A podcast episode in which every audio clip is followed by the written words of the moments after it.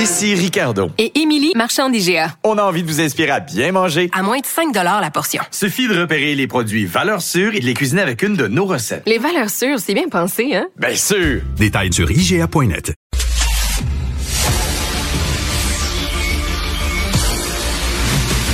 Jean-François Lisée. On va juste dire qu'on est d'accord. Thomas Mulcair. Je te donne 100 raison. La rencontre. C'est vraiment une gaffe majeure. Tu viens de changer de position. Ce qui est bon pour Pitou est bon pour Minou. La rencontre. Lisée.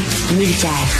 Alors, bien sûr, je veux vous entendre sur le sondage ce matin, sondage léger qu'on peut lire. Jean-François, donc, une baisse de 4% euh, euh, la CAQ et ce, euh, les gens ont quitté la CAQ, pas pour le Parti libéral, pas pour le Parti d'Éric Duhaime, mais pour le PQ. Est-ce que ça te surprend?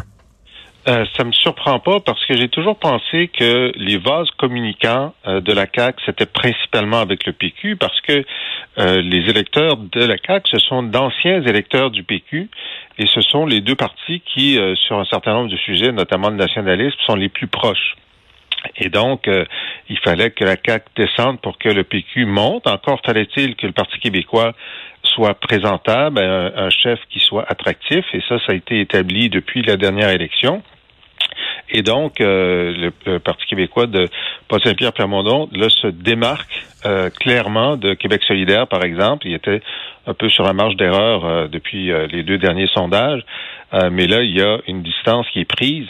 Et c'est très important pour la suite parce que l'électorat qui se demande qui est le, le véhicule de changement, euh, maintenant se donne à lui-même un signal. Alors, tu sais que des sondages, moi, dans, ma théorie, c'est un, dialogue entre l'individu et le groupe. l'individu, l'individu donne son opinion, puis veut voir ce que le groupe pense. Puis s'il se rend compte que le groupe est en train de, de bouger dans une direction, il dit bon, je suis d'accord avec ça, donc je vais bouger encore davantage. C'est ce qui s'est passé avec la, la vague orange euh, de, qui, a beaucoup aidé Tom et, Jack Layton. À partir du moment où le, le groupe, euh, les, les, individus ont vu que le groupe allait vers le NPD, ils sont allés encore davantage vers le NPD. Et donc, ce sondage-là, on est à trois ans de l'élection, il peut se passer beaucoup de choses, mais à partir du moment où le signal est donné au groupe qu'il y a un parti d'opposition qui se démarque, euh, il est possible que cette tendance-là s'accentue euh, d'ici l'élection. Tom, c'est des très mauvaises nouvelles pour le Parti libéral. C'est hallucinant. Et je vais partager, parce que je parle avec euh, cette, vieille gang dont certains sont des anciens collègues, qui sont en train de refaire le parti, hein, avec ce gars de, de gauche euh, qui est André Pratt. Et il y avait un peu d'humour là-dedans. le Parti libéral n'a plus d'identité. Euh, la gauche du parti est en train d'être absorbée par Québec solidaire, qui sur papier est un parti souverainiste, mais qui ne l'est pas du tout euh, dans les faits. Mais ils, disent ça pour continuer de garder les souverainistes de gauche, et c'est une figure obligatoire. Moi, je connais beaucoup de mes anciens jeunes, moins jeunes aujourd'hui, euh, du NPD, mais qui travaillent d'arrache-pied pour Québec solidaire, mais qui ne voteraient jamais à tout, jamais, oui, dans un référendum. Donc, il y, a des problèmes d'identité dans tout ça. Moi, j'aime beaucoup ce que Jean-François vient de dire sur l'individu et le groupe. Mm-hmm. Et il a tout à fait raison de renvoyer à la vague orange de 2011. Pourquoi? Parce que j'ai aucune autre province au Canada où il y a ce phénomène, on peut le dire avec un sourire, j'ai gagné mes élections. Les gens se parlent. Écoute, tu fais ton porte-à-porte. Ma toute première élection, j'étais en train d'être suivi par une caméra de Radio Cannes. Il disait, ah, ben, lui, c'est un, nouveau, on va voir que ça donne, on va le suivre. Ah, il me suivent et couple en train de laver le retour du quartier de Chambéry où j'ai grandi. Bonjour, bonjour, bla, Est-ce que vous avez commencé à vous faire une idée? Ben là, on attend les sondages je, comme, je me fige un tout petit peu, puis je dis, je suis pas sûr de saisir. Ben, une fois qu'on sait euh, qui va gagner, on va savoir comment voter. mais euh, entre parenthèses, épais. Tu sais, évidemment, on peut pas savoir tant qu'on voit pas les sondages. Alors, il y a une influence ici, une influence de groupe, parce que le Québec a inventé les médias sociaux bien avant Meta. Ok? Ici, le Québec est un média social. Est-ce que tu trouves, est-ce que tu trouves euh, qu'on est un peu mouton? Il y a des mouvements de foule comme ça. Non, oui, non, je trouve ça trop sévère. Moi, je trouve que c'est là, je vais monter sur un grand cheval euh, théorique, mais je, je pense que c'est une question de survie. Les gens ont toujours su communiquer mmh. Mmh. entre eux, dans un village, de village en village, de, de rue en rue, dans les plus grandes villes. il y a une, une conscience collective au Québec qui existe nulle part au, au- Canada. Absolument nulle part par ailleurs, peut-être dans certaines communautés aux États-Unis, mais certainement nulle part ailleurs au Canada. Euh, Jean-François, on sait que Legault aimait ça, euh, dire que c'était QS, son adversaire principal, euh, parce qu'il disait, si vous avez besoin, si vous avez peur des woke, le mouvement woke, si vous avez besoin d'un garde-fou pour vous protéger des woke, c'est bien sûr la CAQ. Là, il est obligé de reconnaître que son, son adversaire principal, c'est le PQ. Est-ce qu'il va sortir le PQ, c'est des méchants souverainistes? Ben, écoute, euh, probablement parce que euh, ben on a vu là, la mesquinerie avec laquelle il, il a répondu à, à Oui. La semaine dernière. Ouais, Euh, et, et cette semaine, à Gabriel Nadeau-Dubois, là, euh, c'était pas drôle lundi. là. C'était à, à partir de nulle part. Non, pardon, c'était mardi. À- à- out of nowhere, là, une, une, une vacherie en pleine face en réponse à GND qui avait posé une question soft sur avoir des fonds pour euh, l'adaptation au changement climatique. Puis une charpe et une barge de la part de Legault. Et- Le ton totalement inapproprié. Et, et Jean-François, donc, est-ce qu'il va reconnaître que son adversaire principal, c'est le PQ? Ben, euh, la réalité va s'imposer évidemment parce que euh, parce que c'est ça, mais euh, c'est un échec de. la- C'était une vraie vraie tentative de la CAC euh, depuis quatre ans euh, de faire en sorte que le PQ n'existe plus. Là. Ils avaient vraiment, bon par exemple dans Marie-Victorin, il n'était pas question qu'ils laissent la place à PSPP, même si c'était un chef de parti. Ensuite, euh, ils ont essayé de, de coopter plusieurs des, des symboles euh, du- de, de René Lévesque du Parti québécois. Ils avaient fait, ils ont fait une vraie campagne ministérielle très forte dans les comtés de Gaspésie où euh, le PQ était présent, même aux îles de la Madeleine. Ils avaient un excellent candidat qui aurait pu battre euh, Joël Arsenault. Vraiment, c'était délibéré. Eux, ils avaient Mhm. décidé qu'ils voulaient que ça soit tuer. QS leur adversaire, Ouais, et ouais, ça n'a pas marché. Et ça n'a pas marché. Et euh, eux, ils pensaient que euh, la CAQ pouvait être au pouvoir pour deux générations si son principal adversaire était QS, donc qui était incapable, selon eux et selon moi aussi, de créer une coalition gagnante. Euh, le PQ peut créer une coalition gagnante. Il l'a fait dans le passé. C'est un parti national euh, et donc euh, le danger est beaucoup plus grand. Euh, euh, Tom, euh, le Parti libéral, on peut se demander qui a besoin du Parti libéral avec la CAQ, hein, parce que la CAQ, un, c'est un parti fédéraliste, deux, c'est un parti qui parle d'économie, et trois, là, ça va être un parti qui va dire nous sommes le garde-fou contre les méchants souverainistes. Donc, quelle Moi, est la place qui reste au Parti libéral du Québec là-dedans? là? Ben, 6 euh, on peut, on peut, je, je pense pas me tromper. Je pense que dans la grande région de la capitale nationale, euh, les gens sont francophones à quelque chose comme 96-97% euh, Là-dedans, on a déjà eu euh, des ministres, des députés. On peut penser à Margaret DeLille, on peut penser à Sam Hamad, euh, des, des gens qui étaient des gens solides, élus et réélus. Même Couillard s'est fait élire euh, dans la région de Québec à un moment donné. Je pense que c'est lui qui s'est promené le plus dans toute l'histoire du Québec. Il était à Outremont, il était à Québec, il était à Ville-Mont-Royal, puis il était à Robertval. C'est quelque chose. Euh, mais euh, euh, toujours est-il qu'il y avait un grand fond libéral quand même, un bassin important, des gens qui étaient, tu sais, de toutes des gens qui étaient dans la fonction publique, il y en a beaucoup qui rentraient avec les libéraux et ainsi de suite. Il y a un fond libéral, 6% 6% ça c'est le vrai chiffre pour, pour les libéraux. Et donc, je, je, je reviens à ce que je mentionnais tantôt, je garde le contact avec les gens, puis ils lèvent le nez. Je dis, ça vous tente pas d'avoir un chef puis non, non, t'as pas compris. Euh, on va le brûler trop vite. On, va prendre notre temps. Mais le temps de prendre son temps, euh, le plat qui est sur la, la, cuisinière va avoir le temps de cramer. Ça va être des cendres et ça va être fini. Euh, Jean... Ce qui est très surprenant, euh, euh, Richard, c'est euh, le sondage montre que dans la région métropolitaine de Québec, euh, donc c'est là où la CAC perd le plus de points, 16 points, et ceux qui sont en avance à Québec, c'est le Parti québécois. Ben oui. Le Parti québécois est en ben avance. Oui, à Alors, Québec. Et, et c'est pas le Parti conservateur du Québec, puis Éric Duhem, là, il s'est beaucoup démené depuis deux semaines sur la question du troisième lien, mais c'est pas lui qui récolte. C'est le PQ qui récolte. À partir du moment, et ça, ça nous donne une leçon, on verra si ça se confirme dans, dans les prochains sondages, dans les prochaines années, mais la leçon, c'est que lorsqu'un caquiste est mécontent, peu importe la personne qui lui dit qu'il a raison d'être mécontent, son, euh, son second choix, c'est le PQ, bon. y compris dans la région de Québec. Ça, c'est franchement, je m'attendais pas Et- à ce que ça soit si fort. Et Jean-François, je te pose une question à- en deux volets. Euh, Est-ce qu'on euh, les mécontents parquent leur vote au PQ et si jamais la CAQ revient sur son X, on va retourner à la CAQ, c'est momentané. Et deuxièmement, est-ce que c'est le PQ qui les attire ou c'est le style de PSPP? Ouais, moi, je pense que la réponse est oui à toutes les questions, en ce sens que, effectivement, si euh, si la CAC réussit à redorer, à redorer son blason, le, le vase communicant, c'est PQ-CAC. C'est là, c'est- clair. Alors, ça marche dans les deux sens. Ça marchait dans un sens aux deux dernières élections. Là, ça marche dans un autre sens. Euh, évidemment, PSPP euh, est, est- est un- une force très attractive depuis qu'il est là, de différentes façons.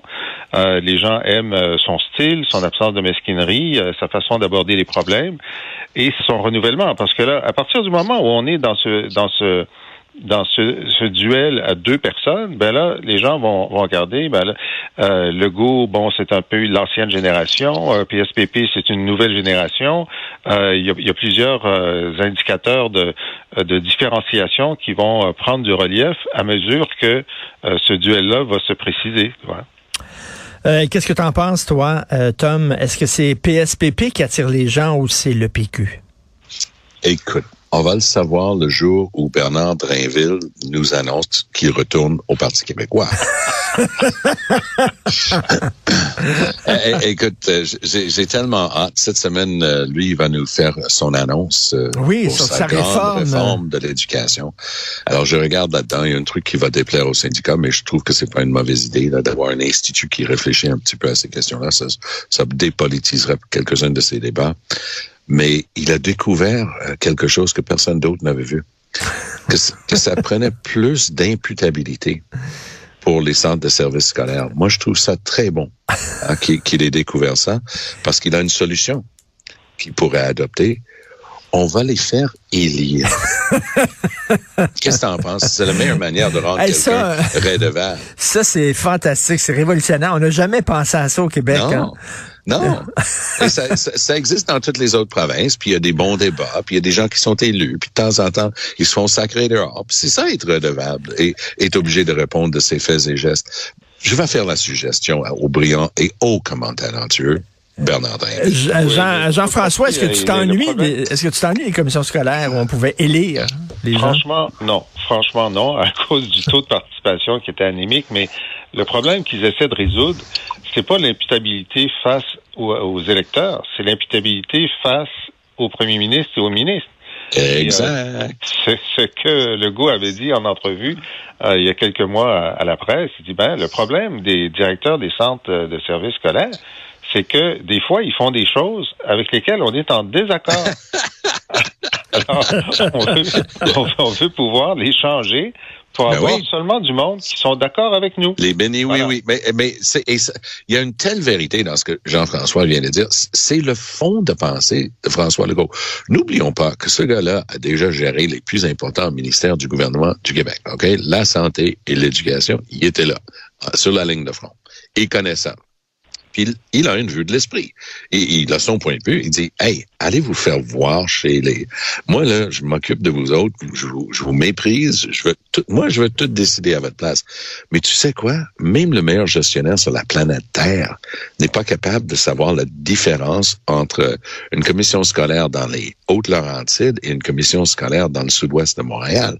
Tu sais, tu peux pas, ça, tu ne peux pas mettre ton nez dans tout. Et Legault est le genre de gars qui réagit toujours en coup de tête après des événements. Tragédie. Il y a beaucoup de gens qui se noient tragiquement au Québec à chaque année. Mais il y a une jeune qui est morte dans une piscine. Je ne sais pas si quelqu'un t'a expliqué. Les nouvelles règles que la province vient d'édicter pour les municipalités, pour la deuxième clôture pour les piscines, tu es obligé d'avoir... Il y a des règles pour les fenêtres et les portes de ta maison pour ne pas pouvoir sortir, pour pouvoir accéder à la piscine. La maison moyenne, c'est 15 à 20 000 dollars de dépenses. Et c'est Legault qui a dicté ça parce qu'il avait dit en conférence de presse, m'a faire des règles. Ben oui, mais m'a faire des règles. Tu fais une analyse. Est-ce que tu sais que déjà il y a des règles dans les municipalités pour les clôtures? Puis oui, c'est tragique, mais tu peux pas être là tout le temps à tout euh, à appliquer comme ça. Alors, parle avec moi. J'ai jamais eu de piscine de ma vie. Je suis pas en conflit ici, mais je, je, je parle avec des gens qui capotent et je- des gens qui étaient très caquistes qui disent ça c'est du grand logo. Il réfléchit pas pour s'extirper d'un un événement tragique, mais de, de, de faits divers plus, plus que d'autres choses, ben, il va inventer quelque chose sans fly, puis ça, ça colle pas. Et euh, je veux parler de religion avec Jean-François au Québec et avec Tom au Canada. On va commencer au Québec. Jean-François euh, Bernard Drainville, encore lui, euh, dit que le gouvernement va continuer à financer les écoles privées à vocation religieuse. Souviens-toi, il y a quelques années, il y avait un couple assidique qui a voulu poursuivre le gouvernement du Québec en disant, nous autres, on est allés dans une école privée à vocation religieuse. Tout ce qu'on a appris, c'est la Torah. Euh, on est sorti de là totalement ignore, ignorant. Euh, ça n'a pas de bon sens qu'on disait abandonné. Euh, et là, on veut continuer à financer des écoles privées à vocation religieuse. Et ça, c'est le père de la charte des- de, la religion qui dit ça, la charte des droits. Oui, mais La charte des malheureusement, valeurs. oui, malheureusement, ces deux citoyens euh, n'ont pas eu gain de cause. Moi, je, je, je, je trouvais ça très intéressant.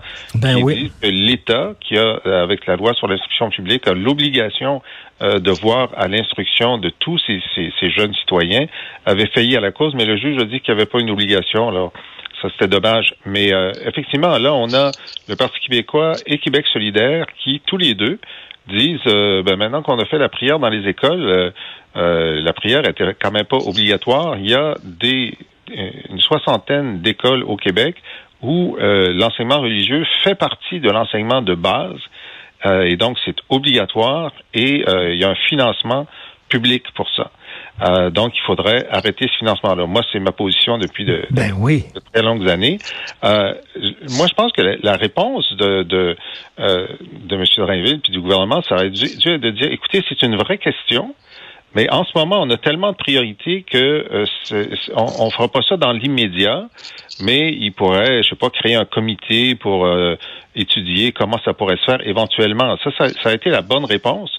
Euh, mais là, ils sont en train de dire non, nous sur la laïcité, on a fait ce qu'on avait à faire, puis il n'est pas question qu'on ajoute une virgule. Euh, c'est peut-être euh, ça, manque de cohérence. Ben, en tout cas, je veux pas qu'on interdise les écoles privées à vocation religieuse, mais qu'est-ce que l'État fait à les financer? Et euh, Ben, religion c'est ça. au C'est Canada. deux choses oui. différentes. Oui, Ben oui. Tout à fait. Et, euh, et Tom, euh, tu as euh, vraiment attiré mon attention sur un texte que j'avais pas lu dans le National Post. D'après Mais ce oui. texte-là, on va enlever les symboles religieux des armoiries du Canada. C'est vrai, ça? Ouais, ben, ce qui est intéressant, ça va se savoir samedi euh, en, en même temps que la- le couronnement. Mais ça, c'est John Iverson, qui est un gars super solide euh, dans le National Post. Il aurait parlé avec des gens qui ont qui ont vu la nouvelle mouture des armoiries du Canada. Alors, on va enlever les symboles religieux. On va enlever, par exemple, la croix de tel saint euh, britannique, machin. Bon, ça va. Est-ce qu'ils vont enlever le drapeau du Royaume-Uni, qui, si tu remarques bien, il y a bien des croix là-dedans.